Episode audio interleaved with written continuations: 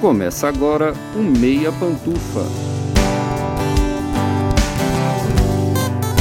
Bom dia, boa tarde, boa noite, boa madrugada, pessoal! Todo mundo com os fones de ouvido porque tá começando o seu Meia Pantufa, toda terça às 5 da tarde no seu player favorito. Eu sou Luiz Leão e tenho aqui comigo, de um lado, como sempre, o meu amigo Gustavo Azevedo. Bom dia, tarde, noite, madrugada, Gusta. E aí, assistidores e assistidoras de filmes e séries? E também, como sempre, do outro lado, meu amigo Lucas Abreu. Bom dia, tarde, noite, madrugada, Lucas. E aí, maratonadores de filmes da lista do Oscar? Terminamos, terminamos, hein? Agora falta só os documentários, os curtas em animação, os curtas em live action, os documentários curta.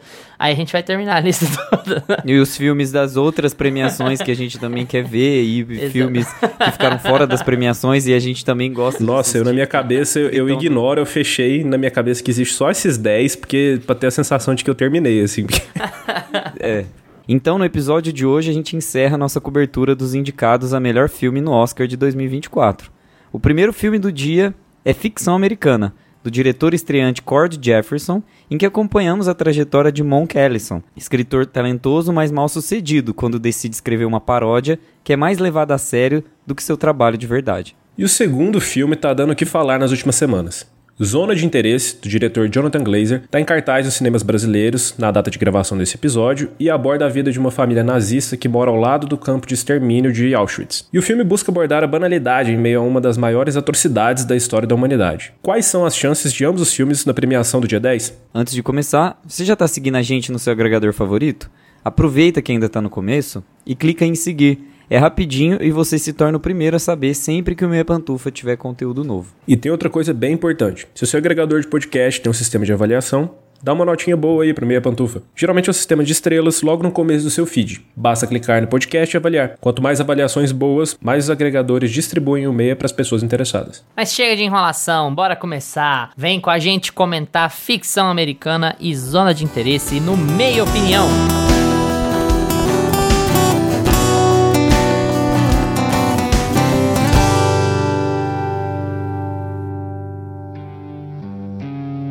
Meia opinião.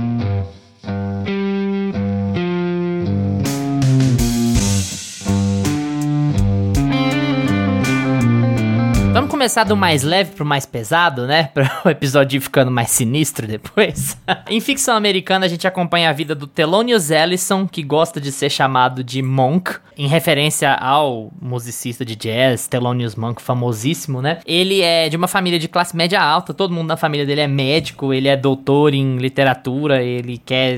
Doutor em, não chega a falar se é em literatura ou em filosofia, né? Ele escreve ficção, mas livros geralmente muito vinculados à filosofia, mitologia e tal. E ele é um cara que tá indignado com a exploração de uma visão estereotipada das pessoas negras, das pessoas afro-americanas, na cultura, na literatura, nos filmes, nas séries e tal. Mas ele vê um monte desses livros vendendo, esses livros que fazem estereotipagem, esses livros que colocam um retrato que é um retrato muito específico e geralmente muito negativo de famílias negras, de pessoas negras. E ele, puto da vida porque as coisas não estão dando certo, tá com um monte de problemas na família também, ele resolve de sacanagem escrever um livro pra. como se fosse mostrar um dedo pras editoras, né? Vou escrever, olha aqui a merda que vocês estão querendo, olha que bosta isso aqui. E ele escreve essa paródia pra mandar pras editoras, mas as editoras adoram e compram os direitos do livro e dão uma grana pra ele, querem fazer filme, querem fazer série, querem fazer merchandising, ou seja, ele acaba enrolado numa coisa que ele fez de sacanagem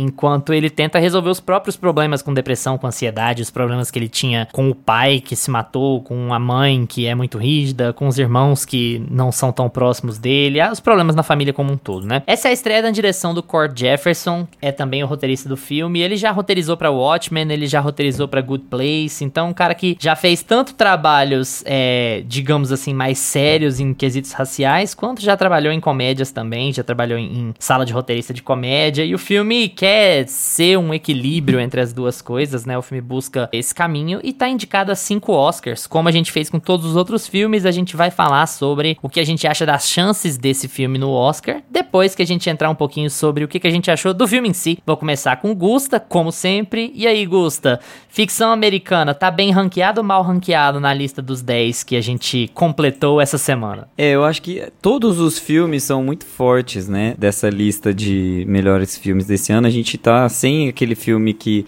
a gente fica excluindo porque, ah, nem precisava estar tá aqui, sabe? Maestro. Esse filme é horrível e tudo mais, tirando Maestro. Mas, é.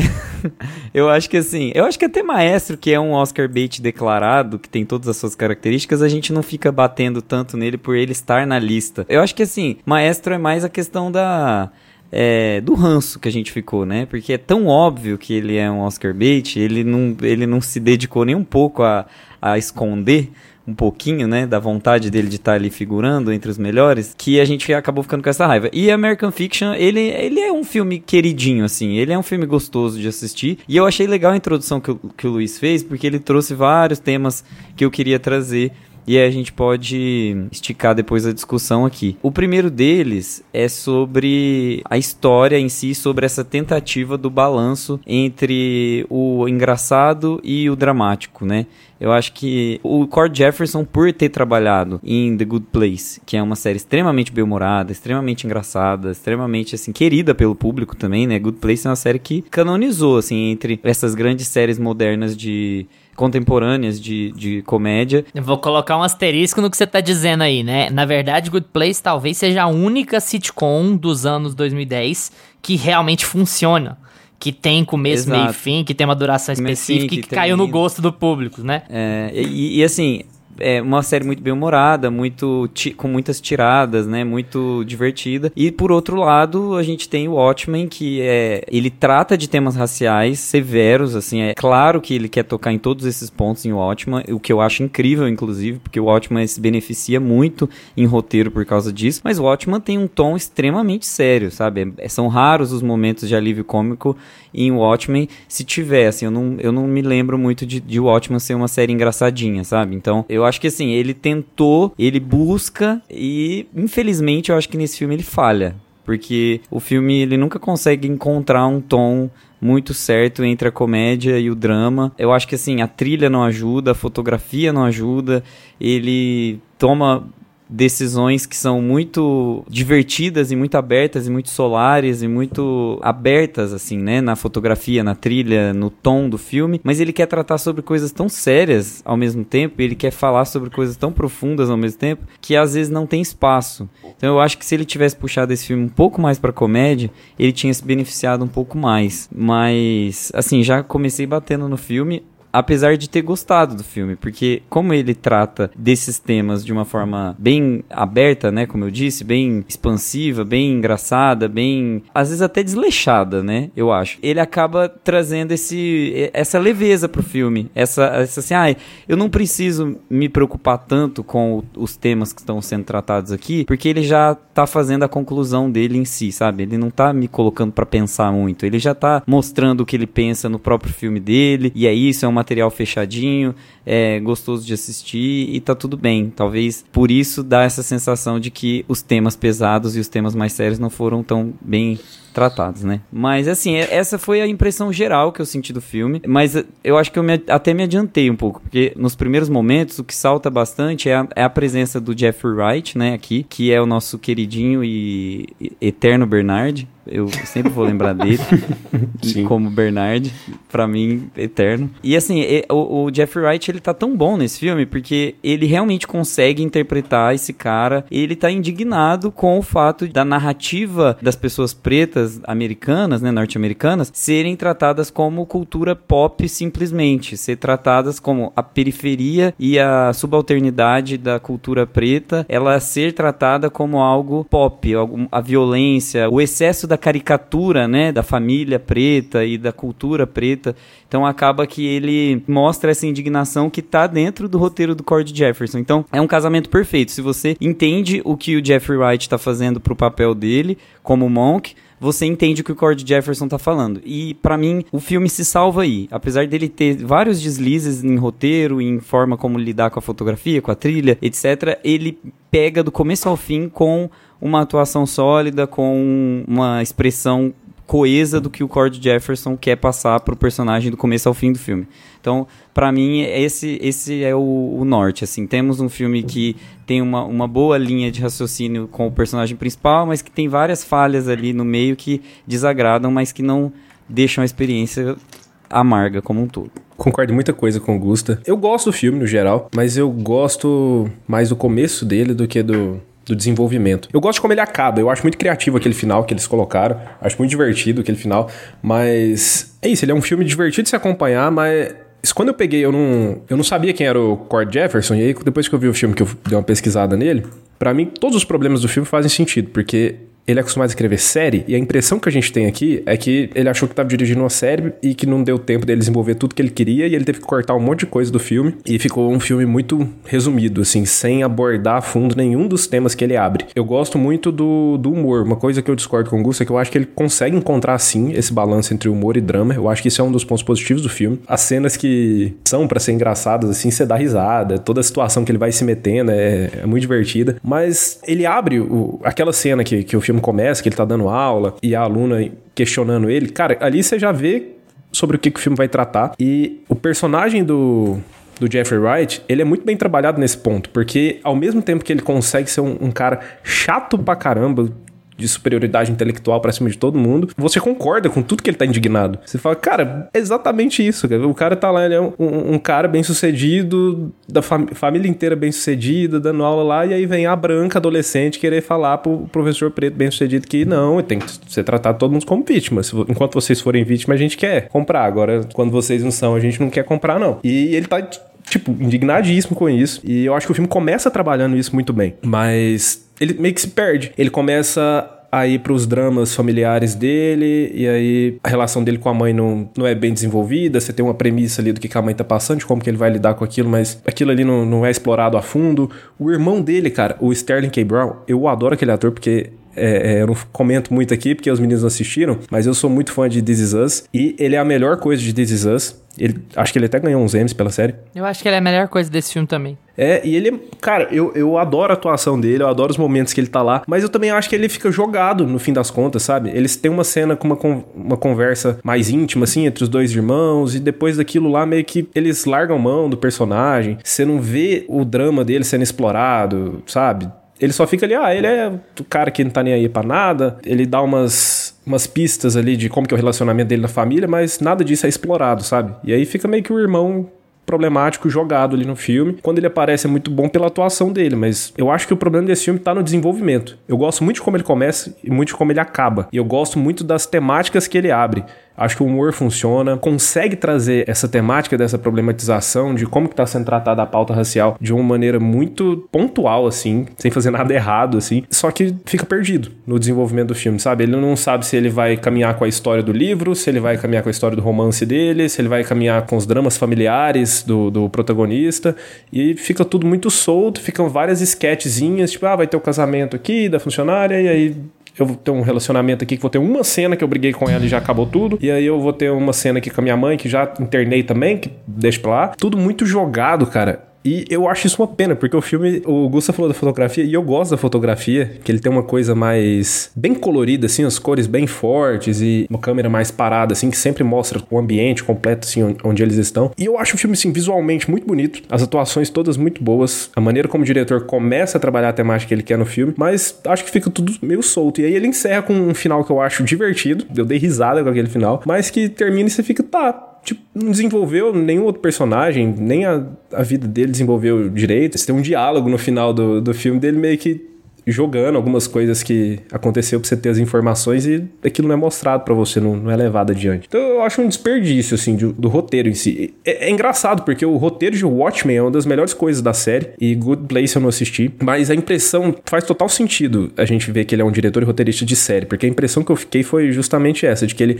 ficaram várias coisinhas perdidas, assim. Parece que ele, ele tá acostumado com mais tempo, né, para trabalhar essas coisas e talvez teve que cortar muitas delas. É, eu acho que o principal problema desse filme é que ele me soa um pouco banal, sabe? Então eu acho que, assim, muitas coisas dele que, que vêm com a intenção de serem muito fortes, de serem muito pesadas, ou de serem muito questionadoras, na verdade não, não pegam tração, porque o filme parece muito pouco ambicioso, sabe? É, sabe aquela coisa que a gente fala do diretor com assinatura, aqui é o extremo oposto, assim. É, é você sente uma, uma direção tão burocrática, uma condução tão burocrática da história, sabe? E do, do jeito de filmar e do jeito de, de, de montar, entrelaçar as partes importantes dessa história. É quase como uma sequência de eventos meio desconexos uns dos outros. Ah, primeiro tem um negócio com a mãe, aí na sequência tem um negócio com a irmã, aí na sequência tem uma crise no relacionamento. Você nunca sente aquele peso de que, nossa, tá tudo acontecendo no espaço de tempo muito curto e ele tá tendo que lidar com essa pressão ao mesmo tempo que ele precisa arranjar dinheiro. É tudo muito superficial, sabe? Você tem uma noção de que ele tá sofrendo e de que ele precisa ganhar dinheiro, mas aí o filme vem com uma comédia de meio de caminho, uma comédia, sabe, engraçadinha a respeito, e você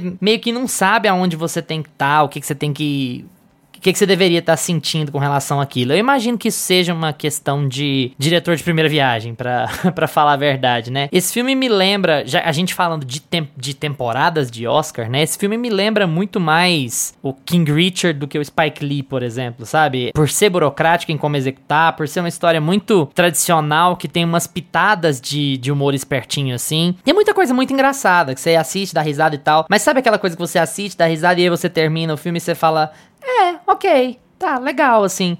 Esse filme tem mais cara de sessão da tarde do que filme de temporada de premiação, sabe? É um filme que eu assistiria de tarde aqui com a minha família de boa para dar umas risadas e não, não qualquer outra coisa. Ele me lembra muito também os descendentes do, do Alexander Payne. Eu acho que é por conta de, de praia, de, sabe, aquela coisa meio solar. O, o Descendentes é aquele filme do George Clooney que ele mora na praia com os filhos, a mulher dele entra em coma e tal. O roteiro até ganhou Oscar na época. Mas eu acho que o, o Cord Jefferson, não sei se ele tava fazendo isso de propósito, mas ele busca um pouco essa pegada do, do Alexander Payne, sabe? Meio de, de feel good movie, mas, mas ao mesmo tempo querendo tratar assuntos muito sérios e nunca encontrando realmente esse equilíbrio de tratar o assunto muito sério como paródia e de tratar o assunto dramático como realmente pesado, sabe? O filme fica sempre meio assim, ok, se levando, vai, vai indo, assim. É o filme menos ambicioso dessa lista dos 10, assim, disparado, sabe, para mim. Tudo que ele parecia querer demonstrar de ambição na discussão dele fica meio superficial, fica meio por cima, assim. Eu acho que até a, tentativa de metalinguagem que, que o Lucas estava elogiando aqui, eu no, no, no, final do filme, né, eu acho ela engraçada, eu acho legal o que ele tá querendo dizer ali, mas até isso eu acho meio batido, sabe? Eu acho que o humor do filme recorre muito ao lugar comum, sabe? É tipo a mesma, quase sempre a mesma piada sendo explorada de pontos de vista diferentes. Então, ele passou meio batido, assim. para mim é o filme que mais passou batido e eu tô considerando Maestro na lista, sabe? Porque eu acho que Maestro e, e ficção americana tem problemas muito diferentes. Maestro é um filme ambicioso demais que ficou pretencioso demais e perdeu a linha. Esse filme é ambicioso de menos, assim. Eu senti, tive uma sensação triste de ele ser genérico. E quando o filme tá abordando a genericidade das coisas como tema principal e ele soa genérico e ele parece genérico, alguma coisa se perdeu no meio do caminho, sabe? Eu tenho essa impressão, assim. É, eu vou passar um pano para ele, aproveitar que agora já todo mundo falou mal, o Lucas acho que foi o que menos falou. Mas assim, eu, eu tenho uma coisa para passar pano para ele. Eu acho que eu entendi, no fim das contas, o que ele quis fazer com relação a, ao American Fiction, né? A, a, romantização, assim, do tornar romance, né? Fazer um livro da história da, da população negra, da população preta dos Estados Unidos. Eu acho que eu entendi esse movimento que ele quis fazer. Vejam se vocês concordam comigo. Eu acho que ele quis dizer que a forma com que você enxerga todo esse movimento, a violência, essa caricatura, enfim, todos os problemas referentes a esse tema, é sempre visto de forma particular e sempre vão ter os embates internos com relação a qual narrativa vai ser levada para frente dentro da própria comunidade, digamos assim, né? Então, assim, ele sabendo disso, partindo desse ponto de vista de que todas as narrativas vão ser vistas de forma particular, você vai ver a, a, sua história frente a uma causa, né? Então sempre a sua vida em contraposição à causa, aquela história daquela comunidade em si. Então ele, ele se volta para a família dele, ele se volta para explicar os problemas que ele teve com o pai, os problemas que ele tem com a mãe, os problemas que a mãe tem com o irmão, a aceitação que eles têm um com o outro. Então, ao invés de você voltar o olhar para a comunidade como um todo, você volta o olhar para a individualização. Então, por que que ele quer que a, os negros sejam vistos de uma forma diferente do que ele vê nos livros da livraria? Porque ele acha que ele quer superar todos aqueles papéis que ele tinha na família dele. Ele quer ser melhor que o irmão que é médico, ele quer ser melhor do que o pai que traía a mãe. Então ele quer ser melhor do que só aquela caixinha que é ser uma família negra nos Estados Unidos.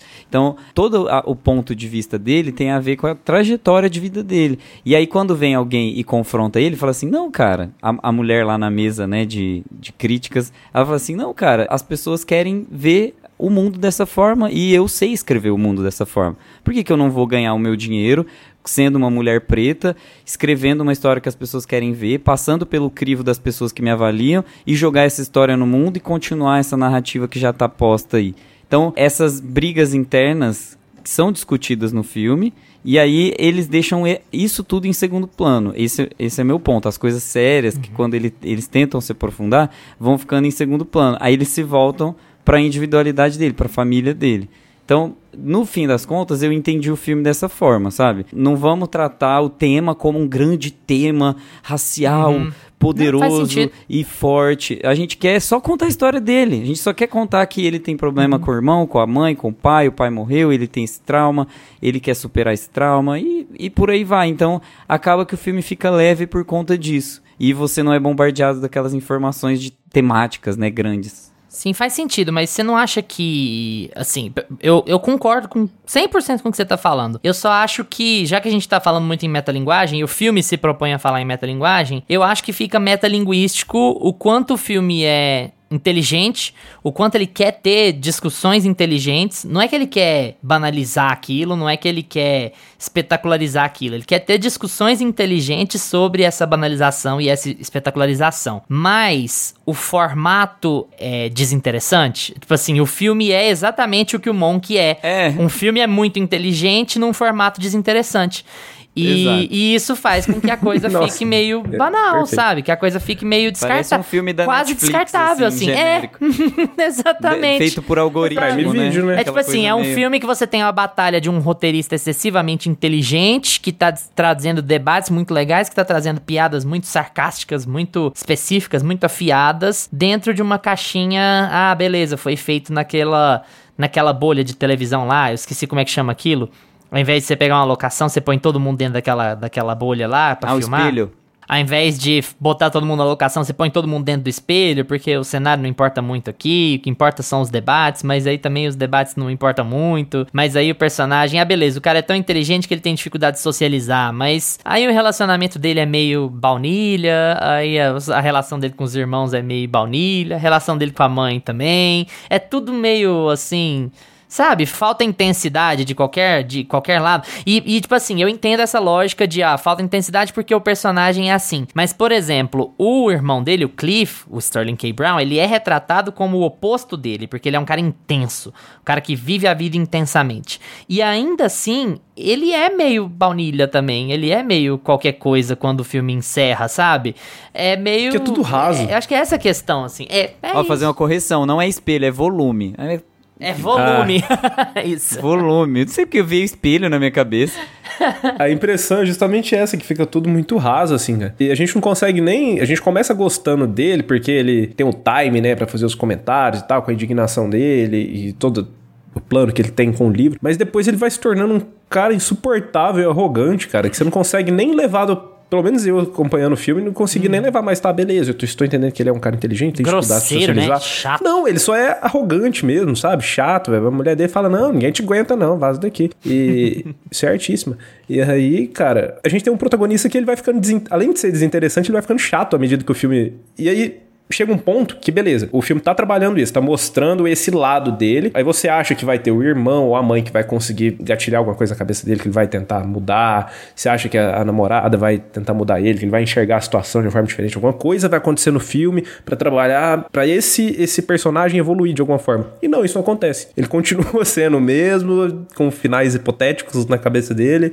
e, e, e é isso. A própria mãe tem poucas cenas de Não é que tem poucas cenas, é porque geralmente quando a gente acompanha essas histórias assim, que elas têm essa estrutura um pouco mais banal, digamos assim, ela dá pelo menos uma cena, ou geralmente exatamente uma cena, pros seus coadjuvantes é, brilharem um pouco mais. Uhum. E a- o próprio conflito Exato. da mãe ali meio que não existe, e eu acho que eles querem tratar essa cena pro Sterling K. Brown quando ela fala aquilo pra ele sobre ser queer, sobre achar que ele não era queer. Mas também não é, sabe? Também é muito rápido. Fraca, ele sai né? da Cê é sala, Xoxa. Nossa. ele sai da sala e depois ele já tá do lado de fora, na casa de repouso lá, já tá indo embora, fala uma frasezinha de efeito, vai embora. Tipo assim, o conflito desaparece. Você não tem muito tempo pra digerir os conflitos que o filme quer te mostrar. E aí acaba que você meio que não se importa de modo geral, assim, sabe? Até uma cena que a gente fica esperando acontecer no filme, que é o debate dele com a outra autora, quando eles. Você percebe que eles vão se encontrar, que eles são do mesmo grupo ali de jurados. A gente fica esperando isso no filme, que vai ter um confronto entre os dois,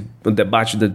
Eles têm pontos de vista completamente diferentes, como da, né, da indústria literária. E, cara, até isso é fraco, sabe? Porque começa com uma discussão assim, beleza, ele tá tentando argumentar com ele e tal, só que não acaba. Meio que eles têm uma discussãozinha ali, enquanto ninguém chega, a galera chega, eles seguem com o trabalho. Essa discussão não tem fim, você não vê a relação deles depois. Então nem isso, sabe? Que a gente fica, que é um momento do filme que a gente fica esperando, o filme constrói isso pra gente ficar esperando. Ele fica raso e depois ele não, Mas- não tem uma continuidade. Sabe qual é o ponto dessa cena? É que ele queria terminar ela com aquela piada. Por isso que ele não encontra o equilíbrio. Porque no fim da cena, depois que passa esse momento, aparece ele sentadinho na escada e ele volta pra reunião. E aí termina com aquela piada. Tem três brancos de um lado e dois negros de um lado. Os dois negros votaram que o livro feito por um negro não era bom. E os três brancos votaram que o livro do negro era, Era era, o melhor. Aí eles viram pros os três brancos viram pros, tre- pros dois negros e falam assim: a gente precisa dar voz pras pessoas pretas. Tipo, três brancos não dando O filme é voz cheio e desses momentos dá- inteligentes, dando sabe? voz. Dessa- Eu quero até botar um É, asterisco tem- aqui, amigo, antes de seguir em frente, porque a gente acaba pegando a fama. Eu sei que eu pego a fama, mas é assim, é uma experiência divertida de assistir, real. Você Sim, dá risada durante o filme. Eu só achei ele burocrático. Eu acho que ele tá mal colocado. Se esse filme tivesse saído como um dos grandes lançamentos da Netflix, por exemplo, ia ser um filme que a gente ia pegar e falar assim: porra, legal esse filme, tá muito acima da média da Netflix, né? Mas pra temporada, a gente pensa assim. Mas será que era filme pra estar aqui, nesse tipo de disputa, com esse Entre tipo de votação, com esse ano, tipo de né? lógica, não é sabe? só um coda. É, meio coda mesmo. Meio, meio, coda. meio coda, realmente, meio coda. Até a paleta de cores. Assim. Tipo, é exato, tipo assim, temas muito sérios sendo tratados, mas no final a gente vai terminar com um musical. E é Pois sobre. é. Coda ainda tem uma cena assim que fala: Nossa, essa é a cena Oscar Bait, que vai ter a música, o momento da filha com o pai dramático, que você pode estar gostando do filme, não torcer pra ele do Oscar, mas você dá aquela choradinha. Esse filme não tem nem isso. A hora que o irmão senta junto lá, o personagem do Sterling K. Brown senta com ele, você acha que vai ter um momento dramático, que vai ter um. Os irmãos vão se aproximar. Não, não acontece nada. Só beijinho na testa e tchau. E uma curiosidade, a fonte é o IMDB, então vocês já sabem, né? Mas aparentemente esse é o primeiro filme na lista de indicados a melhor filme da história a ter o termo Oscar bait dentro do seu, do seu texto. É a primeira vez que isso Ah. acontece, segundo o IMDB. Então fica aí de, de curiosidade.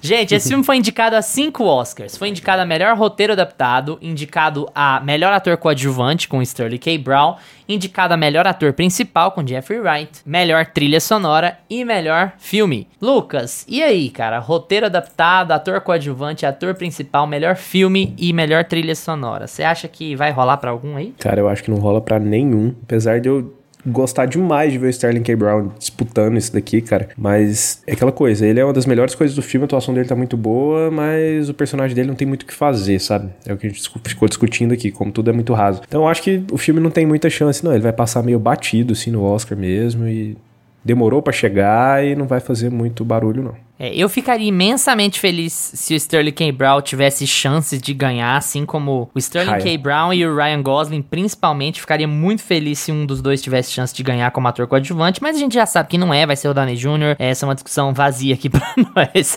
Gusta, e aí? Vou repetir as categorias pra você: roteiro adaptado, ator principal, ator coadjuvante, filme e trilha sonora. Você acha que tem alguma chance de ser premiado? É, eu acho uma atrocidade a trilha sonora tá indicada, porque Não. eu acho a trilha sonora do Faz filme muito sentido, ruim. Chato! Eu acho. Gente, eu acho Nem ela, eu nem lembro. flautinha é uma flautinha que te, ela te ela coloca você pra fora do filme o tempo todo. Ela, ela não te ambienta, ela não tem a ver com aquele com aquela pauta, sabe? É, é muito genérico mesmo. Eu achei ruim a trilha sonora. Era o que me tirava do filme. Apesar dela ter bons momentos assim de, ela é feliz, é uma trilha gostosinha. E aí e- esse é o problema. Eles chegavam lá pra conversar sobre temas sérios, pra encontrar a mãe, pra levar ela na casa de repouso e aquela flautinha o tempo todo assim feliz e, e contagiante. Cara, a irmã dele tinha acabado de acontecer o que aconteceu com ela. Eu acho que, por exemplo, o Jeffrey Wright aqui indicado, né, como melhor ator. Gente, Ok, que o Jeffrey Wright tá num bom papel, ele tá fazendo o seu melhor e tudo mais, eu entendo. Mas e o DiCaprio? Ele também É, está o fazendo o DiCaprio seu tá melhor. fora e o Jeffrey Então- Wright tá aqui, é estranho. É estranho. Esse filme tá acontecendo com ele no Oscar exatamente o que acontece com o livro no filme. É, por aí mesmo. É bem isso. Deve Exato. um monte de branco do Oscar falando assim: ah, não, vamos, temos que Uma ter. história impactante sobre a cultura negra. Do... É, e A melhor meio- história da cultura negra já feita. Assinado, né? Brancos. É isso. É. Eu acho que não, eu acho que não tem chance de ganhar nada. E, e além disso, eu tiraria indicações. Tinha inclusive que perder, ó. Exato. Mas assistam, é legal, é, é divertido. É porque a gente É coloca tudo é em divertido. parâmetro aqui, né? A gente vai falando do filme e a gente começa a falar sobre os defeitos dele, gente. Mas é porque a gente tá comparando aqui. A gente tá no período de Oscar, então às vezes a pessoa vai assistir esse filme daqui dois anos e quer ouvir o nosso episódio de Meia Pantufa e fala assim: Nossa, mas por que, que eles malharam tanto esse filme? É porque a gente tá olhando em perspectiva. Não, não, É. não necessariamente levem. É, não necessariamente levem tudo isso em consideração se você for assistir casualmente um dia tarde na sua casa esse filme. É um filme de dar, assim, três estrelas, três e meia no, no Letterboxd. Gusto, inclusive é legal você levantar esse ponto, mas assim, quatro anos que a gente tem esse podcast, ou quase quatro anos, eu falei uma vez a frase, gente, não percam seu tempo assistindo essa merda. E foi com Blonde, sabe? Blonde. Eu acho que todo mundo tem que assistir tudo que ah, a gente tá indicando, quer usar a gente de filtro como lista pra assistir, mesmo que seja pra odiar. Não, o pessoal do Minha Pantufa detestou, então eu vou gostar. O pessoal do Minha Pantufa adorou, então capaz que eu não vou gostar. Que tudo bem, é, é- é legal a gente ter essa meio que curadoria de certa forma, né? Mas a gente sempre vai, eu sempre vou falar pra assistir, sabe? Tire suas próprias conclusões. A gente mesmo, a gente tem uma questão aqui nós três e que é raro a gente discordar frontalmente uns dos outros com relação a filmes, sabe? É, mas é, le- acontece, isso é normal. Inclusive o próximo filme que a gente vai tratar, quando ele tava saindo em festival, ele tava voando na mão de todo mundo. E aí quando ele chegou a- a- ao público geral, começou a ficar meio a meio, inclusive dentro da própria Climão, crítica. né? Inclusive é um negócio. Deu é- um climão. foi tipo um negócio estranho, assim. Então, já é um assunto que eu já. pra puxar pro próximo filme, mas, gente, muita coisa é muito subjetiva. Então, assistam, vale a pena, vocês vão se divertir. Esse filme é muito divertido mesmo. É só. Repetindo o gosto aqui, mas é só por conta do parâmetro, da época que a gente tá gravando e do porquê que a gente tá falando sobre ele, né? Mas vale a pena, é legal.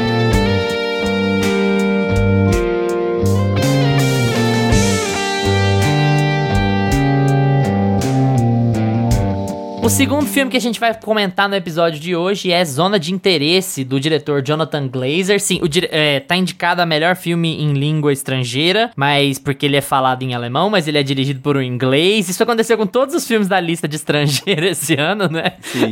ah, o diretor, o filme O é falado em inglês, mas confuso. tá na lista do estrangeiro, mas a diretora é italiana, sabe? É sempre assim. Esse é um deles. O filme é dirigido pelo inglês Jonathan Glazer, mas o filme é todo falado em alemão. Ele se passa quase que inteiramente em Auschwitz, não no campo de concentração em si, aliás. Nada no campo de concentração, né? A gente não entra no campo de concentração no filme, né? Mas a gente acompanha a história da família Huss, que mora do lado do campo de concentração, campo de extermínio, né? Do lado do campo de extermínio de Auschwitz. E o patriarca, o, o general, comandante, sei lá, o Huss, parece ser o chefe do campo de concentração, pelo menos ali do que fica na região, né? E o filme, já vou avisando, se puder assistir de fone, gente, assista de fone.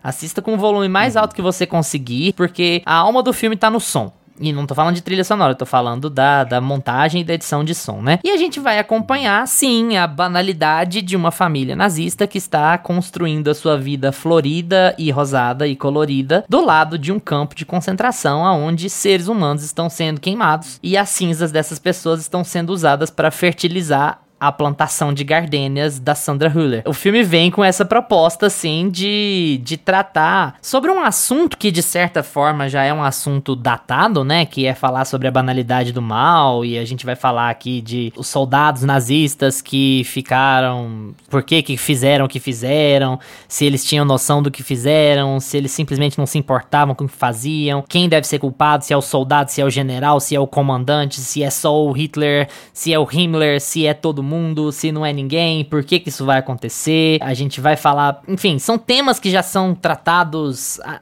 extensivamente tanto na academia, na academia eu falo nas universidades, quanto também na, no cinema, né? Isso, no cinema, na literatura, isso já foi tratado muitas e muitas vezes. O Jonathan Glazer tenta dar o seu ponto de vista sobre essa banalidade, sobre essa banalização, sobre como contar essa história e o que que isso significa, né? Eu vou começar com o Lucas perguntando para ele o que que ele achou de zona de interesse, lembrando, gente, fui Fui informado aqui pelo meu informante Lucas Abreu de que ficção americana vai sair no Prime Video hoje, se você tá ouvindo esse episódio no dia de estreia dele. Então ele já vai estar tá disponível no streaming também, já é uma a, aproveita a oportunidade para já assistir. E o Zona de Interesse, não sabemos quando estará em streamings, mas já caiu do caminhão e tá em cartaz em alguns cinemas pelo Brasil, não sei se todos, porque a gente sabe como é que são as coisas. Em Rio Verde não deve estar tá passando, né, Lucas?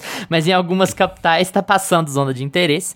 E eu vou começar como eu já disse, com o Lucas, falando o que, que ele achou de zona de interesse. Cara, vamos lá, porque esse aqui ele me deixou meio dividido assim quando eu terminei ele. Mas quanto mais eu penso nele, mais eu concordo com o, alguns comentários que o Paulo Ernesto fez aqui no nosso último episódio. Eu acho que todas as qualidades do filme são técnicas. Então o Luiz já começou falando do som, eu acho que a melhor coisa do filme, como eles trabalham essa questão do som, as decisões que o Jonathan Glazer tem de ele não mostra um judeu, ele não mostra dentro do, do campo de extermínio. Você vai acompanhar, tipo, a banalidade mesmo, assim, o cotidiano da família de nazista que tá lá, do comandante que tá lá tomando conta desse, desse campo de, de extermínio que mora lá do lado, faz divisa, de muro com, com campo. E enquanto os filhos estão lá brincando, a mulher cuidando do jardim, tem o judeu gritando lá e, e, eles fazendo reunião de como que eles vão queimar eles. E, então, cara, é um filme que te deixa muito impactado, assim, de como que eles. a frieza que eles lidam com aquilo, sabe? E é uma coisa que eles conversam sobre isso como se fosse um, uma qualquer outra decisão de, de uma empresa, de qual café que nós vamos comprar para deixar na cozinha. Então é uma coisa assim, é muito brutal, cê, né? Brutal. Brutal. Você termina o filme impactado mesmo assim. O filme tem algumas cenas reais também, né? Mais pro, pro fim do filme do, do museu, né? Que é exatamente lá onde era o campo de termina. Só que eu acho que esse filme ele funcionaria muito melhor se ele fosse um curta.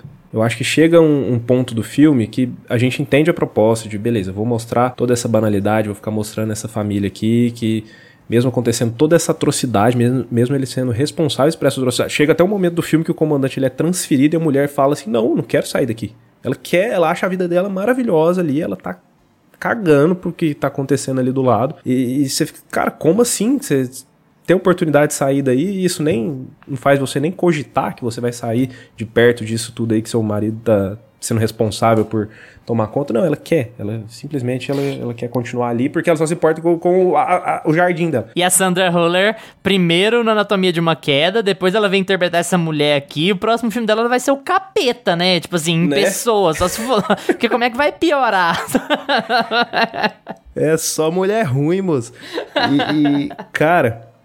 Então, assim, são, tem diversas situações aqui que te, que te deixa indignado, assim, o filme inteiro. Uma atrás da outra, você vai vendo como que eles não se importam mesmo, assim. Como que realmente é. para mim, a maior definição é como eles são realmente muito frios, assim, e não estavam nem aí. Você não vê nem ódio neles. Você vê eles tratando aquilo ali como uma, uma coisa banal mesmo, dia a dia, é o trabalho. O cara chega para entrar na casa, ele tira as botas e a empregada vai limpar o sangue da, das botas dele. Eu acho que o, o Jonathan Glazer acerta muito em como ele trata o som, em, em, ele não mostrar o campo de extermínio, né? Ele, ele ter todo esse respeito de, de como ele trata essa situação e trazer esse questionamento de, olha como que isso era tratado, sabe? Às vezes, hoje em dia, você vai encontrar um, um, um fascista aí, cara, e ele vai estar tá levando a vida dele normal, você vai achar que ele é uma boa pessoa, mas olha o que ele pode estar tá fazendo. É mais ou menos nessa linha de pensamento que ele, que ele tá indo, sabe? Tipo, Às vezes você acha que é uma boa pessoa, tá levando sua vida normal, mas a que preço, né? O que, que ela tá fazendo ali, que, e ela tá olhando só pro seu próprio umbigo e não quer saber de mais nada que tá afetando, não quer saber como as decisões dela e as falas dela afetam outras pessoas. Enfim, eu acho que é esse que é o questionamento que ele tenta levantar pro público trazendo o filme desse ponto de vista, né, dessa forma. E eu acho que nisso ele acerta muito, mas eu acho que chega um momento do filme que ele vai ficando muito monótono, eu diria. Você, nem, a, nem a família vai para lugar nenhum, você já entende ali, tem uma hora de filme, beleza, você já acompanhou dia a dia de nazista, tá bom já. E, para mim ele funcionaria muito mais como um episódio de Twilight Zone, por exemplo, sei lá, ou um curta, do que um longo. E ele não é um filme nem muito longo, não. Você vê rapidinho, ele é uma hora e 44, se eu não me engano, ele tem. Não, não é um filme que eu achei, apesar dele ser um filme mais parado, assim, de cotidiano, não foi um filme que eu tive a impressão de ser muito lento, muito arrastado. É que eu acho que é um momento que ele não tem muito mais o que dizer. Ele diz tudo que ele quer dizer ali na primeira meia hora dele, primeira, primeira hora, vamos colocar. E depois você tem alguns conflitos ali entre o marido e a mulher, que quer, vai ser transferido, e a mulher não quer ir junto, quer continuar ali. Algumas cenas reais que, pro que o filme, nesse momento, o filme te pega assim com força. Mas é isso, cara. Eu acho que o filme ele tem pontos assim que ele, em termos de impacto, no que, que ele quer dizer, ele acerta muito. E é realmente uma maneira muito criativa de, de que o Jonathan Glazer teve de fazer isso, e ao mesmo tempo muito cuidadosa, mas como longa-metragem, eu acho que ele se perde um pouco ali no meio. Gusta, é, prepara aí para os nossos ouvintes uma redação de seis páginas sobre Hannah Arendt e a banalidade do mal. Vamos colocar relações internacionais na vida de todos os nossos ouvintes. Fala aí um pouquinho sobre o que você achou de zona de interesse. Porque isso está acontecendo, porque eu estou com o a, a Amazon aberto com o livro Eichmann em Jerusalém para começar o meu discurso falando de Hannah Arendt. Como que você fez isso? Porque nós somos formados na mesma graduação, meu amigo. Eu sabia que você ia falar sobre Hannah Arendt. É, gente, é, eu concordo com o Lucas, eu assino embaixo, tá? Assim, eu chegou, chegou um momento que eu tava cansado do filme e eu não tava entendendo por que eu tava cansado. E quanto mais você reflete sobre o filme, mais você percebe que o Glazer queria que você se sentisse assim que você não quisesse olhar para aquela família, que você não pudesse assimilar que aquilo existiu, porque é muito mais fácil a gente demonizar o outro e santificar o outro do que a gente tentar humanizar. Então é muito arriscado o que ele faz aqui, mas é o que acontece, né? Então assim, a Hannah Arendt, como o Luiz estava falando, ela escreveu um livro sobre o Eichmann, que foi um nazista que foi capturado lá na Argentina, levaram ele para Jerusalém para ser é, aqueles vários julgamentos que teve de vários nazistas, né? E ela escreve sobre Nuremberg. a banalidade do mal. Sobre, é, os julgamentos de Nuremberg. E aí a gente consegue entender a banalidade do mal, que é a gente tentava entender aquele cara como um demônio, como alguém, como um carrasco, como alguém que bradava, alguém que gritava, alguém que chicoteava, alguém que era, assim, o próprio demônio aqui na Terra. Só que quando você vê eles no julgamento, eles são burocratas, eles não entendem muito bem o que eles estão fazendo, eles estavam sendo levados pela onda. Então, acaba que você consegue enxergar que aquilo ali era tudo quase como se fosse uma. Eles faziam aquele mal, toda aquela desgraça era cometida por eles, mas era quase no automático, né? E assim, não redimindo as ações deles.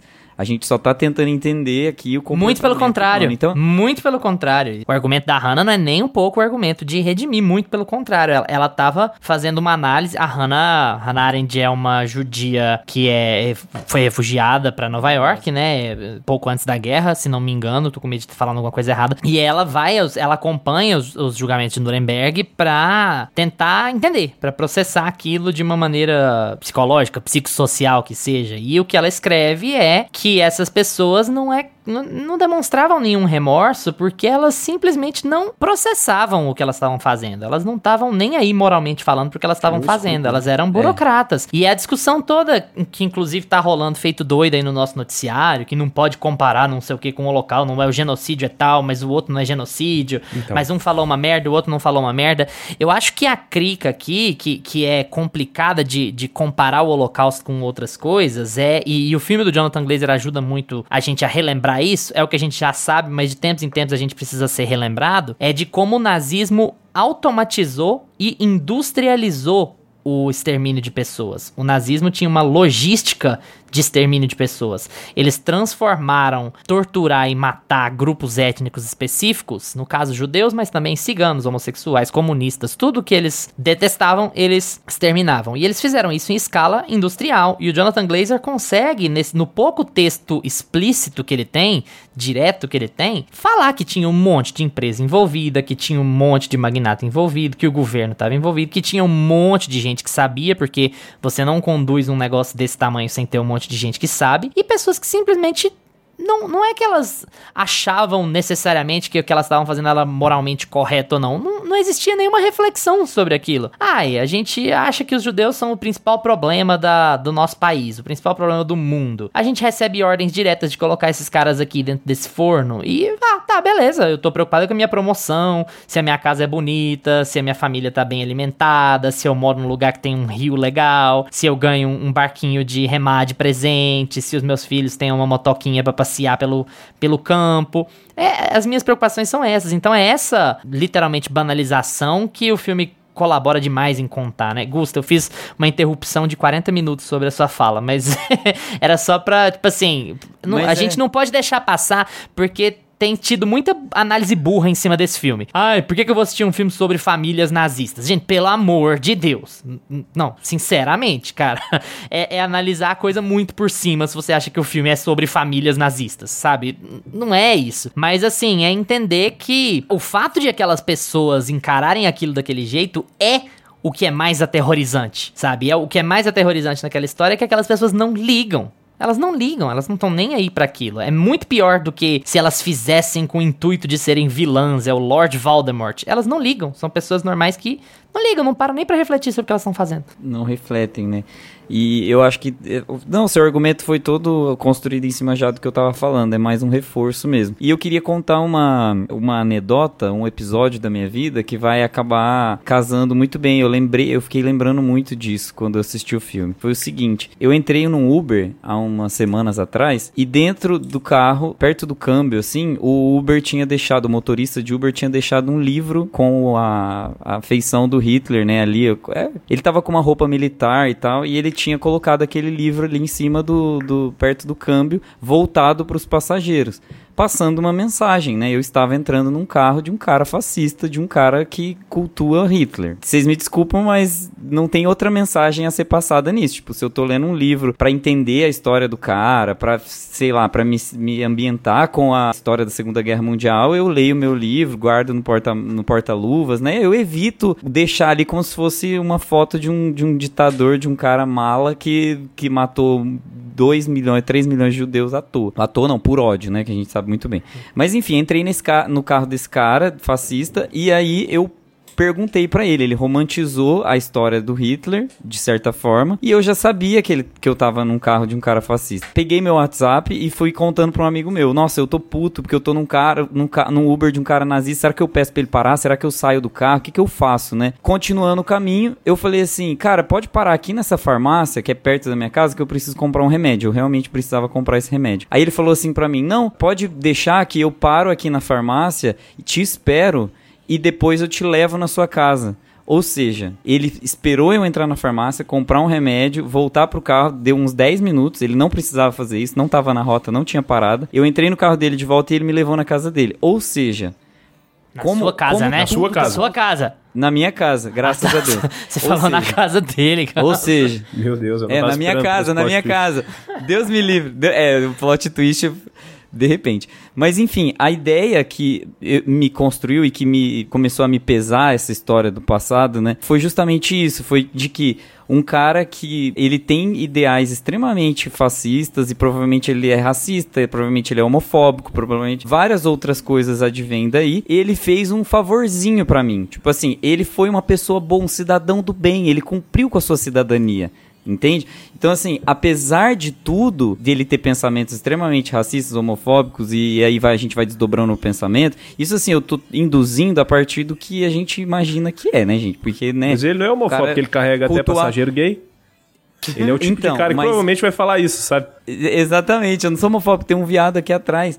Mas a, a, a ideia é justamente essa. Óbvio que, assim, no, no, eu tô passando pra realidade brasileira de um Uber, de um cara, né, que tá ali delirando, porque é um delírio isso. Mas no fim das contas é isso. O cara tá fazendo certinho, ele tá indo pro, pro trabalho dele, ele volta. Ele traz até roupa pra esposa, pras filhas, pras empregadas, pros meninos. Então é muito estranho como os sinais eles aparecem também no nosso dia a dia, sabe? Eu acho que é um pouco do, do trabalho que o diretor faz de da gente perceber que o ser humano ele se aproveita muito das coisas e de uma normalidade e de uma burocratização do sistema para falar que ele é um cidadão de bem, para falar que tá tudo bem, para falar que matar e ser racista e ser homofóbico e matar cigano e matar todo mundo que é externo a você, que não é branco e tal, tá tudo bem, porque no fim das contas eu tô cumprindo com os meus papéis de civilidade, né? E aí tem o um, um, um outro detalhe, como o filme ele vai contrapondo uma coisa, é, um detalhe com o outro. Por exemplo, tem uma cena que o cara chega com uma bota suja de lama e sangue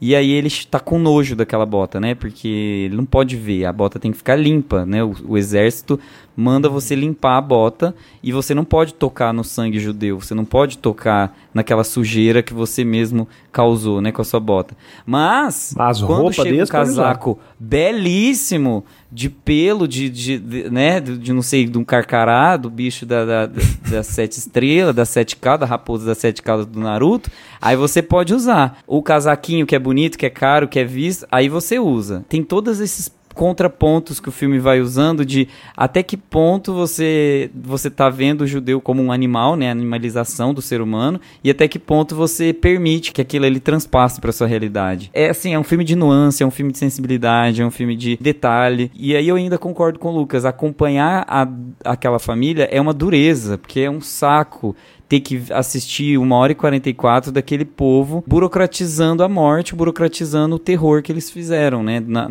com os próprios vizinhos. É assim, é aterrorizante. Você sai do. Esse filme vai ficar com a gente, assim, para sempre. Eu acho que as imagens Sim. que o filme evoca, e para além disso, o Luiz também falou os sons que ele evoca frente às imagens que ele passa, vão ficar para sempre na nossa cabeça. Eu acho que eu sempre vou lembrar desse filme. É, é, esse é o ponto, assim, ele, ele vai ser um é filme foda? eterno mesmo. Jonathan Glazer faz um negócio aqui que, assim, ele consegue passar muito bem o seu discurso que ele quer passar, e o discurso fica com você depois do filme, mas a fotografia do filme é um negócio que me incomodou, cara, porque tem cenas muito Eu amo bonitas. Então, mas a fotografia é boa, tem uns enquadramentos muito bonitos, assim, e você Sim. vai, por que, que eu não tô gostando de ver esses nazistas, velho?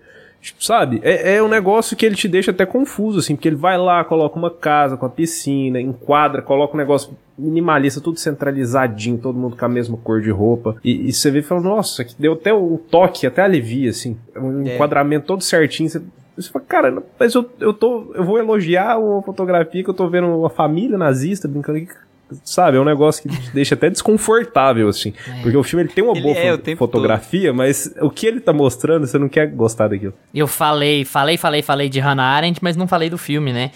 E aí, é, como, como eu, eu sabia exatamente o que, que vocês iam falar e eu já sabia exatamente como é que o caminho ia seguir, eu vou concretizar a, a profecia autorrealizável do Meia Pantufa e vou falar para vocês que eu adorei esse filme. Eu achei esse filme espetacular espetacular, perfeita sem defeitos, 10-10. É impressionante o trabalho que o Jonathan Glazer faz aqui. É, é, é, impressionante, sabe? Porque eu li algumas críticas, é, vocês sabem, a gente evita e tal, mas, por exemplo, eu, fui, eu li essas coisas quando eu fui logar ele ontem no Letterboxd. Já tinha um monte de gente que, que eu acompanho que já tinha feito crítica. E eu fui atrás, especialmente quem falou mal. E eu li uma pessoa falando que o tema banalidade do mal quando o assunto é o holocausto, já está banalizado. Ele já, já tá datado dentro do cinema, dentro da representação hum. e tal, não sei o quê. É, e assim. Discordo frontalmente, a verdade, porque eu acho que o que o Jonathan Glazer consegue fazer aqui, cara, é tão irritantemente brilhante, você consegue acompanhar essa direção totalmente toque, sabe? É um diretor que tem toque, porque tudo ali tem que estar tá limpo, tudo aquilo compara limpeza, é asséptico.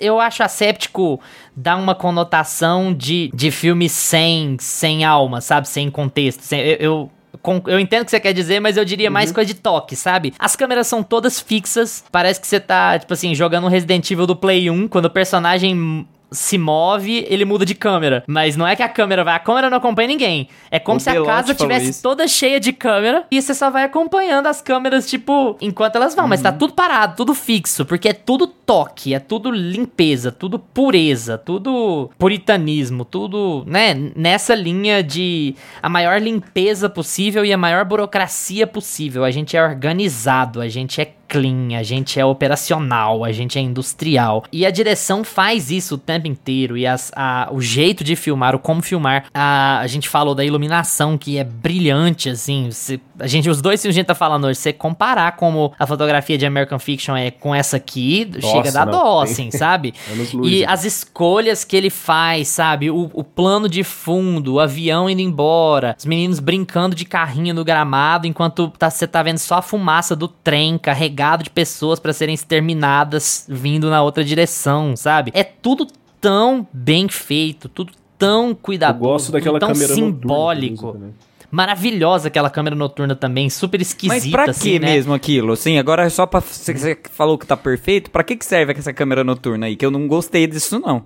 Aquilo ali é o mundo real. As pessoas que não estão burocratizadas, as pessoas que não estão banalizadas com a situação, elas estão vivendo aquele inferno, aquele mundo negativo. Você vê que aquele mundo real só acontece com judeus e simpatizantes de judeus à noite. Enquanto o cara tá lendo historinha de dormir pros filhos dele, as pessoas de verdade, as pessoas que têm um mínimo de empatia com as outras, elas estão vivendo no mundo reverso. E assim, é, tanto é assim que quando a menina que tá servindo as maçãs lá, ela entra em casa, a casa tá colorida, a casa é um espaço seguro, na casa eles estão protegidos. Quando a mulher sai da casa pra ir na varanda recolher as roupas, a câmera é negativa de novo. Então, tipo assim, eles estão no lugar, no lugar a salvo na casa deles, no meio do inferno na terra, que é que é o mundo de essa fora quando, quando as luzes estão Eu vou todas ficar apagadas, até calado sabe? que essa interpretação me matou Cara, aqui agora. É Vamos- genial, não, é Não genial. vou nem o falar filme, mais. O filme é Essa aqui terrivelmente eu não bem tenho nem feito, como cara. contra-argumentar.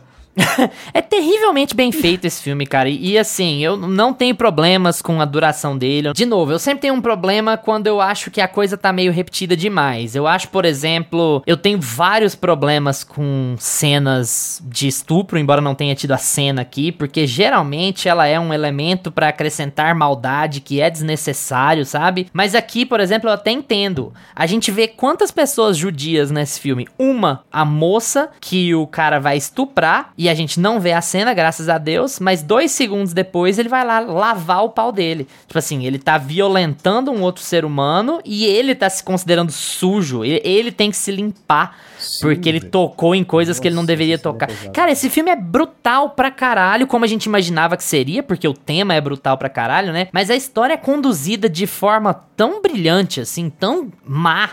Ao mesmo tempo que não tá te mostrando nada de ruim, ela é tão má, sabe? Você perceber maldade na banalidade, até porque ele acompanha. Se você for pegar o que que é a história desse filme, tipo assim, por escrito, esquece o áudio, esquece as pessoas gritando em volta, esquece as cenas em preto e branco. Vamos com- comentar a história aqui. Um cara é um soldado, a família dele vive feliz e alegre, e aí ele vai ser transferido e a família dele não quer mudar, porque eles construíram uma casa tão bonita, os filhos se divertem tanto, tem quintal, tem rio, não sei o quê. A mulher dele não quer se mudar de lá, mas ele tem que mudar, e aí ele tá fazendo o possível pra voltar, pra viver nesse paraíso. E as brigas que eles têm é tipo assim, ah, você nunca mais me levou no spa na Itália, me leva lá. Ah, não, eu não quero sair daqui, as- o meu vinhedo vai subir todo aqui no gazebo, vai ficar tão lindo. E é tão irritante que a história seja assim, sabe? Irritante propositalmente. Você fica tão puto. Tipo assim, tem gente sendo cozinhada viva do lado do outro lado do muro.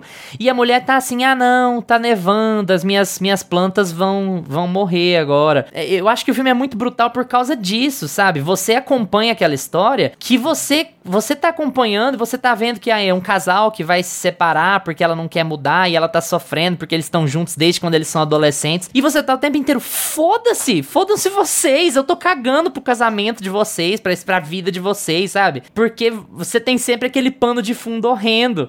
Então o filme trabalha muito bem essa coisa de ser horrível na simplicidade do texto dele, na simplicidade do que é falado. E isso eu tô falando dos momentos em que ele não é direto. Nos momentos em que ele é direto, ele é muito bom também. Quando a mãe da Sandra Hüller chega lá e fala assim: Ah, você lembra da fulana de tal? Será que ela tá aí? Falou, tipo assim, de um jeito tão. Ah, será que ela tá aí dentro? Ah, eu não gostava dela. Ela ganhou de mim num leilão por conta de um casaco que eu queria. Sabe?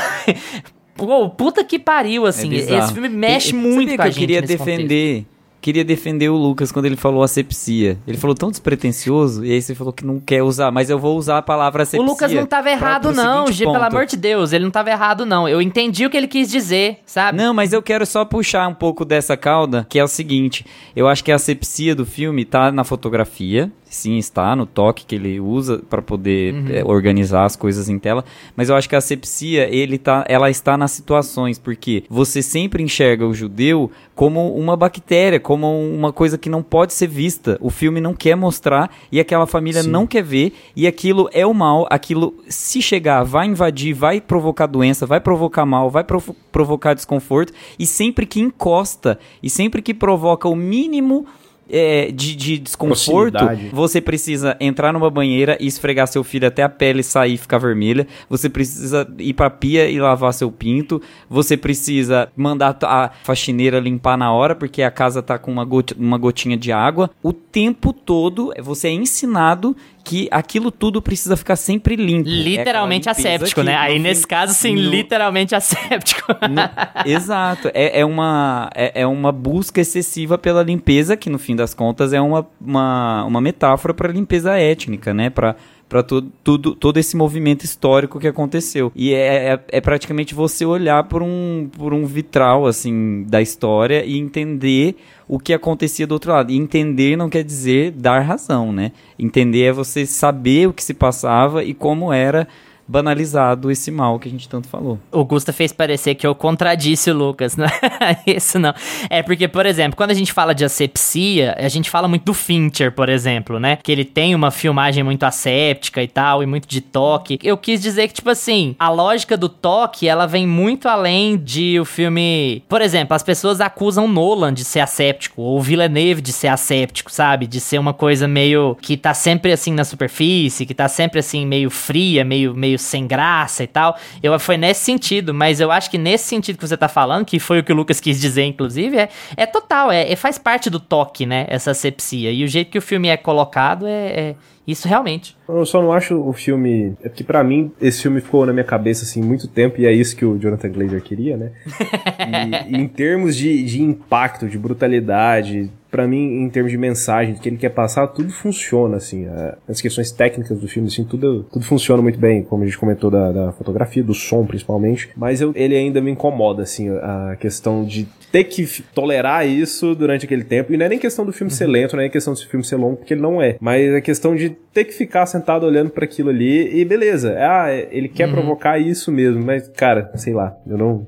Chega um momento que eu já tô assim, cara, deu, eu, eu entendi a mensagem e pra mim tá. Eu quero sair daqui. Então, é porque eu acho que assim, o que ele queria fazer, e, e eu sei que você inclusive concorda com isso, era colocar esses, esses problemas ridículos dentro de um pano de fundo horrendo, né? Eu acho que o que ele acaba fazendo é, se ele criasse um conflito emocional mais significativo, ou um conflito, qualquer conflito que seja emocional ou não, mais significativo dentro da história principal, da história escrita, da história textual, aquilo poderia ser um problema Humanizar? pro propósito do. Não é nem só humanizar, mas assim, Eles são humanizados, em certa medida. correr o risco de que aquela história, a história tosca de problemas banais, ela ficasse eventualmente mais envolvente do que o pano de fundo. E aqui eu acho que ele é muito dedicado, delicado e muito cuidadoso ao nunca deixar aquela história ficar mais importante do que o pano de fundo, sabe? É sempre assim, mega ultra foda-se pra vocês dois e porque vocês vão dormir juntos, vão dormir separados e porque seu marido vai ficar dois meses, três meses fora.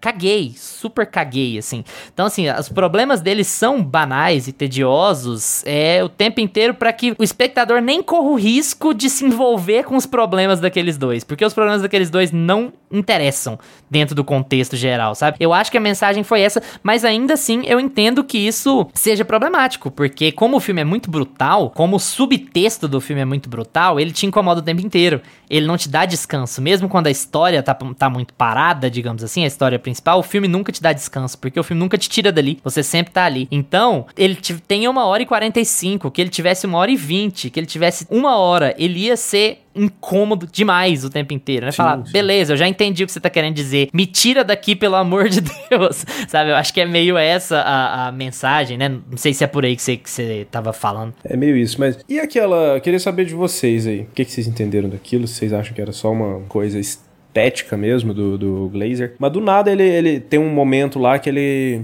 que o som vai aumentando do campo de extermínio. E a gente tem enquadramentos assim do jardim, das flores, e vê uma tela toda vermelha. Do nada a tela fica vermelha e depois volta. Ah, pra mim é sangue, morte, né? né? É até bem, né? Pô, de sangue, morte, barulho, deixar aquilo te dominar, justamente pra não não deixar a história Nossa, eu dormir, sabe? esse Pra você ficar tão- incomodado, assim. Assim como o começo do filme, fica tipo assim, sei lá, dois, três minutos numa tela preta antes de você ver a primeira coisa que você precisa ver, né? Isso. Que o nome eu, vai eu já sumindo, esperava por conta assim. disso, Sim. por conta do começo. É. Nossa, eu não gosto desse começo. De ficar cinco minutos com a tela preta lá, eu passei pra frente. Ainda bem que eu tava em casa. Me incomoda um pouco essas intervenções mais de cartela, assim, né? Mais É. a tela preta do começo, a tela vermelha, o, o, a- o negativo. O que não me incomoda é o final do filme, quando ele vem pro presente pra mostrar como é feita a Isso eu limpeza. gosto. Isso eu gosto. como é feita a limpeza do, de, de Auschwitz, né? Que é ali o campo de extermínio. Então eu acho legal porque ele faz um paralelo em que tudo aquilo acontece e tudo aquilo segue adiante e, e aquele espaço ainda está ali sendo cuidado, sendo mantido. E, É a enfim, sepsia é- da é- maldade versus a sepsia, a sepsia da memória, né? Antes você tinha que Isso, limpar porque você queria esconder, agora você tem que limpar porque você quer mostrar. O paralelo é muito legal. assim. Sim. é- exato, é muito forte. Ele vomita no final? O que, que ele faz no final? Não entendi. Então, ele, ele dá umas vomitadas, né? Quando ele tá descendo a escada, eu não entendo porquê também. Ele, ele foi, eu achei que ele ia morrer envenenado pela, pelo partido É, nazista. não sei eu se ele tá passando mal. É, eu também não entendi. Será que eu assim a minha interpretação é que foi o refluxo da própria como se fosse a própria maldade vindo à tona, como se Uhum. fosse uma metáfora dessa é, desse mal que ele causa e que vem de alguma forma, né? É, Ele burocratiza, ele não há um processa, ele não pensa sobre aquilo, mas aquilo tem efeitos no corpo dele. Ele está fazendo uma coisa, mesmo que ele não pense sobre aquilo, ele está fazendo uma coisa horrível, e isso vai ter impacto no corpo dele. Eu acho que é essa a mensagem, assim, né? E nem ele mesmo entende o que, que ele tá passando, por que, que ele tá sentindo aquilo, porque a cabeça dele é aquela cabeça de merda lá, né? Mas aquilo tem impactos. Fazer isso com outras pessoas tem impactos no corpo humano. Eu acho que é essa a lógica, assim. É, eu acho que faz sentido. Mas essa eu não peguei, não. Foi até bom o Gusta trazer isso aí, que foi uma coisa que eu também fiquei- pensando e não. Eu gosto do final quando vem pro presente, eu gosto do, dessa câmera negativa à noite que a gente comentou. Mas a tela toda vermelha, esses cinco minutos ali no começo, tela toda preta, isso daí eu não gosto, não. Eu acho que tem maneiras mais sutis de fazer isso. Ah, você quer mostrar sangue? Mostra uma flor, uma planta que cresceu acima do muro e ficou manchada de sangue, sabe? Alguma coisa assim. Que, Como ele faz em outros momentos, né, do filme. como ele faz em outros momentos, né? Que pega as cinzas e, vão, e vai jogar ali no, no, no, no jardim. Ele faz isso em outros momentos e em alguns. Nesses dois momentos específicos, eu acho que fica uma coisa que eu não acho útil. Nada, é, nada tem que ser útil no filme, né? Mas pra mim, acompanhando aquela história, não é. Não é uma coisa que agrega, mas que, e que teriam maneiras que ele até usa em outras cenas de, de fazer isso melhor. É. Você falou de nada precisa ser útil no filme, né? Eu acho que não é nem a questão de agregar, né? É tipo assim, o diretor vai fazer a escolha que ele quiser. A gente pode gostar ou não da escolha que é essa questão, né? E você- a gente É. pode livremente não gostar do que ele fez, mas é, é uma escolha, vai saber. A do começo do filme também ela é meio estranha, assim. Eu achei até que, como eu assisti caído do caminhão, né? Eu achei que tinha com problema É, na minha TV. Eu também Porque falei, demorou gente, muito. Será assim. que, que ficou só o som no arquivo? Não, não tá. Ai, a TV não tá reconhecendo três, o os MKV? burros assistindo filme de arte, tentando... Gente, vamos assistir Mar. A partir daqui a gente vai fazer só filme de Marvel, tá? Daqui pra frente. É, Marvel esse é uma justificativa, porque eu não chega, não chega, gente, onde eu moro esses filmes. Esse filme tá indicado a cinco Oscars: melhor roteiro adaptado, melhor direção, melhor filme, melhor som e melhor filme em língua estrangeira. Gusta, e aí, como é que vai? Som, eu vou bem, você. É, som Tô bem e também. Agora que esse filme acabou, eu já tô me recuperando dele. Eu daria som e língua estrangeira pra esse filme. Eu acho que assim, som muito provavelmente Oppenheimer.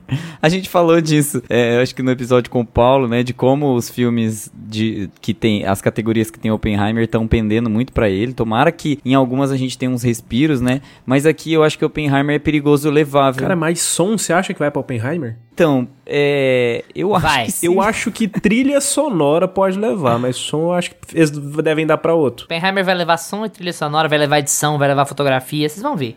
Oppenheimer vai ganhar uns 8 Oscars, gente. A gente vai fazer nosso bolão depois internamente, mas Ah, não, Oppenheimer mas vai ganhar uns aham. 8 Oscars. Sério, sem brincadeira. Mas sem deveria. Mas é, o filme internacional leva, pelo menos. A gente brincadeira. vai É, ter se leva, não tem anatomia de uma queda, né? É, não tem anatomia. Não vai ser Sociedade da Aí Neve? ficaria até difícil, né? é, não vai ser Sociedade da Neve. mas, mas, mas eu acho que som deveria, gente. Porque, assim, além de ter um esforço da equipe, né, pra provar que o filme é um filme de som. É um filme feito pra ouvir, num, pra- é um filme feito pra ver no cinema, com Dolby, com aquela coisa assim, mega é, tecnológica pra você conseguir ouvir textura e saber o que, que tá por trás ali daquele cenário idílico, né? Aquela coisa ali mágica que aquela família tá construindo, o terror do som. Eu acho que tinha que dar o prêmio pra ele, sabe? Porque além de ter a proposta, é muito bem executado. É muito aterrorizante você você ouvir aquilo sendo feito de uma forma tão bem feita, né? Então, eu acho que tinha que ir sim pra som. É engraçado, porque eu concordo contigo. Eu acho assim, assim como Top Gun Maverick deveria e ganhou o som, porque dentro da lista era a escolha óbvia pra som, porque é um filme onde o som tem um destaque enorme, onde o som ele, ele se conecta demais com a história que você tá querendo contar. E lá levou, eu acho que não existe filme dentro dessa categoria desse ano em que o som é tão importante e relevante pro contexto da história, em que o som é tão Isso. destacado quanto zona de interesse. Mas Oppenheimer vai ganhar. Lucas, e aí? Melhor direção, melhor roteiro adaptado, melhor filme, melhor som, melhor filme em língua estrangeira. Ah, deixa eu só comentar aí que vocês falaram do, do Oscar de melhor som. E eu lembrei que foi a mesma coisa que aconteceu em 2019. Eu não lembro quem ganhou, mas. Cara, a, a escolha óbvia era Um Lugar Silencioso, que o som é, é tudo naquele filme. E, e era a escolha óbvia e ele não levou, e eu, tô, eu sou grilado com esse Oscar até hoje.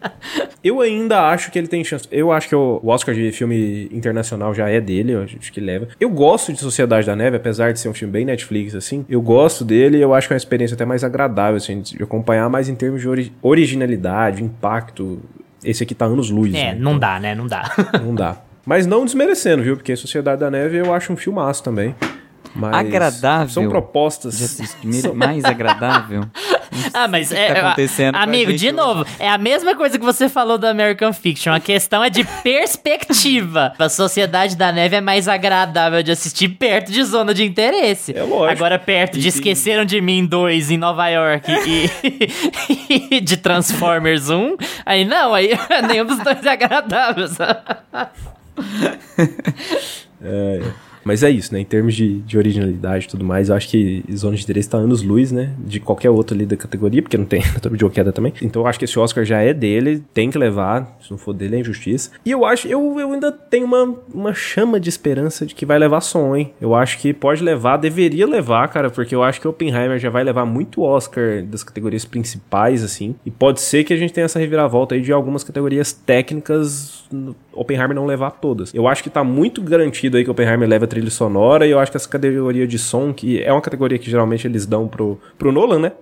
mas é uma categoria, quando ele tá lá, mas é uma categoria que geralmente vai pra filmes mais. onde realmente o, o som foi muito destacado em todas as críticas e tudo mais. E, cara, Zona de Interesse é um filme que ainda vai eu acho que ainda, agora que ele tá chegando no Brasil, ainda vai fazer mais barulho e tudo mais. E pode ser, pode ser, viu, que ele leve som. Eu, eu aposto que ele deve levar esses dois. Mas dos outros, eu acho que ele tá bem colocado ali na. Ele, ele merece estar na lista ali de melhor filme. Acho que direção não tem nem chance. Mas. E nem roteiro. Acho que roteiro adaptado também não tem chance. Mas eu, eu gosto dele estar ali na lista de melhor filme. Eu acho que ele é melhor que Maestro, Ficção Americana, por exemplo. Não, não, não ranqueei todos ainda, mas acho que ele tá, tá até bem colocado aí no meu ranking. Mas é isso, eu acho que ele deve levar só esses dois, som e, e internacional. É, gente, eu acho que vocês resumiram legal aí. Eu ficaria feliz com qualquer um ganhando melhor direção. Inclusive, acho que tem outras direções melhores que as do Nolan. Mas eu tô me repetindo, toda semana eu falo isso. Como Oppenheimer tá sendo um filme super valorizado dentro da, da temporada. Não sei por que motivo, mas está acontecendo. Não tem a menor chance de ganhar melhor filme. Mas vai ganhar melhor filme em língua estrangeira e também não acho que vai ganhar som, embora se fosse pelo meu gosto, pelo meu pensar, esse filme merecia som mais do que Oppenheimer, que realmente vai ganhar ele. E melhor roteiro adaptado é uma categoria que ficou muito puxada esse ano, com, com Barbie, com Oppenheimer, com Assassino da Lua das Flores, com Zona de Interesse. Então tá bem complicado assim, mas eu acho que também vai para Oppenheimer, vai ser aquela varrida daquele jeito mesmo, como a gente vem discutindo. E então vai levar um, assim, vai levar melhor filme em língua estrangeira e talvez tenha chances de levar melhor som ainda, mas nos outros eu acho que não tem jeito. Como esse é o nosso último episódio sobre a temporada, nós cobrimos os 10 filmes indicados a melhor filme, a gente vai fazer aqui no finalzinho rapidinho as nossas impressões gerais sobre a lista, quais foram os nossos preferidos da lista dos 10, quais a gente achou ali no meio do caminho e quais foram, se é que teve, os que a gente gostou menos, ou os que a gente não gostou. Então, de forma muito resumida, para deixar a opinião do Meia Pantufa bem colocada aqui para todos vocês. Gusta, e aí, fala pra gente da sua lista. Surpreendendo zero pessoas, Surpreendendo zero pessoas em último lugar, que rufem os tambores. Hum, e eu quero um regente aqui pra, me ouvir, hein? Maestro. Último lugar, maestro. E aí subindo, os rejeitados. Zona de interesse. Apesar de falar que eu entendi que tá tudo bem, que esse filme é incrível e tudo mais, esse filme, assim, realmente não, não tá entre, figurado entre os meus preferidos aqui da lista. Em comparação, mais uma vez, né? Zona de interesse, Anatomia de uma Queda. Vidas Passadas, Oppenheimer e no top 3, seguindo, em terceiro lugar, Assassino da Lua das Flores, em segundo lugar, Barbie e em primeiro lugar, Pobres Criaturas. Lucas. É, o meu último também é Maestro, né? O décimo lugar. Em nono, American Fiction. Em oitavo, Zona de Interesse, né? Que é também a mesma coisa. Eu, o único que eu não gosto mesmo, que eu acho chato aqui é Maestro, viu, gente? Os outros podem ter críticas aí, mas, né? Todos eu gosto. Zona de Interesse, mas ainda figurou em oitavo aqui. Em sétimo, Barbie. Em sexto, Os Rejeitados e o Top 5. Em quinto, Vidas Passadas. Em quarto, Anatomia de uma Queda. Em terceiro lugar, Oppenheimer. Em segundo lugar, Pobres Criaturas. E em primeiro lugar, o nosso querido Scorsese, né? Killers of the Flower Moon. Eu esqueci de falar do American Fiction, viu, gente? Eu deixei ele depois de Maestro, tá? Ma Maestro, American Descaso. Fiction e Os Rejeitados. Os, os três piorzinhos que eu assisti, assim. De- É porque a lista tá muito boa, é difícil, é, vocês sabem, quem tá aí ouvindo a gente também entende. Gente, eu vou fazer uma lista igual os meninos fizeram, porque assim, eu tinha feito uma proposta de a gente colocar um bloco dos que a gente mais gostou, dos que a gente gostou mais ou menos e dos que a gente não gostou, para não ter que ranquear. Aí eu ranqueei aqui, mas assim, daqui a duas horas o meu ranking pode mudar lá em cima, embaixo não, mas lá em cima, e daqui a 24 horas pode mudar de novo, porque os filmes que eu gostei desse ano eu gostei muito. Eu acho assim que foi um ano particularmente bom pra temporada de Oscar, sabe? Em comparação com os últimos que a gente tem visto. Então, assim, o ranking que eu tenho é esse. Em último lugar, pra mim, o, o pior da lista é Maestro, mas eu coloco Maestro empatado com American Fiction por motivos diferentes. Como eu disse no começo do episódio, eu acho Maestro um filme que tenta demais e o Ficção Americana um filme que tenta de menos. Um que se acha muito e o outro que não se acha nada. E aí eu acho que os dois ficam empatados em último por conta disso. Mas eu talvez ainda dissesse que Maestro é pior que American Fiction porque a experiência não é tão legal. Em oitavo, Os Rejeitados. Em sétimo, Oppenheimer. Em sexto, Barbie. E os cinco de cima eu gostei, assim, muito de todos eles. Eu poderia alterar a ordem em qualquer momento. Vidas Passadas, Zona de Interesse, Anatomia de uma Queda, Assassinos da Lua das Flores e Pobres Criaturas. Esse seria o meu ranking de hoje. Amanhã pode ser que mude, porque assim, Pobres Criaturas, Assassinos da Lua das Flores, Anatomia de uma Queda, Zona de Interesse e Vidas Passadas são filmes que eu adorei. Eu gostei muito de todos eles, eu acho todos eles muito bons e acho que quem não assistiu ainda, procure assistir, porque cada um ao seu jeito, são filmes muito diferentes uns dos outros, mas todos eles são muito interessantes, são muito legais de acompanhar.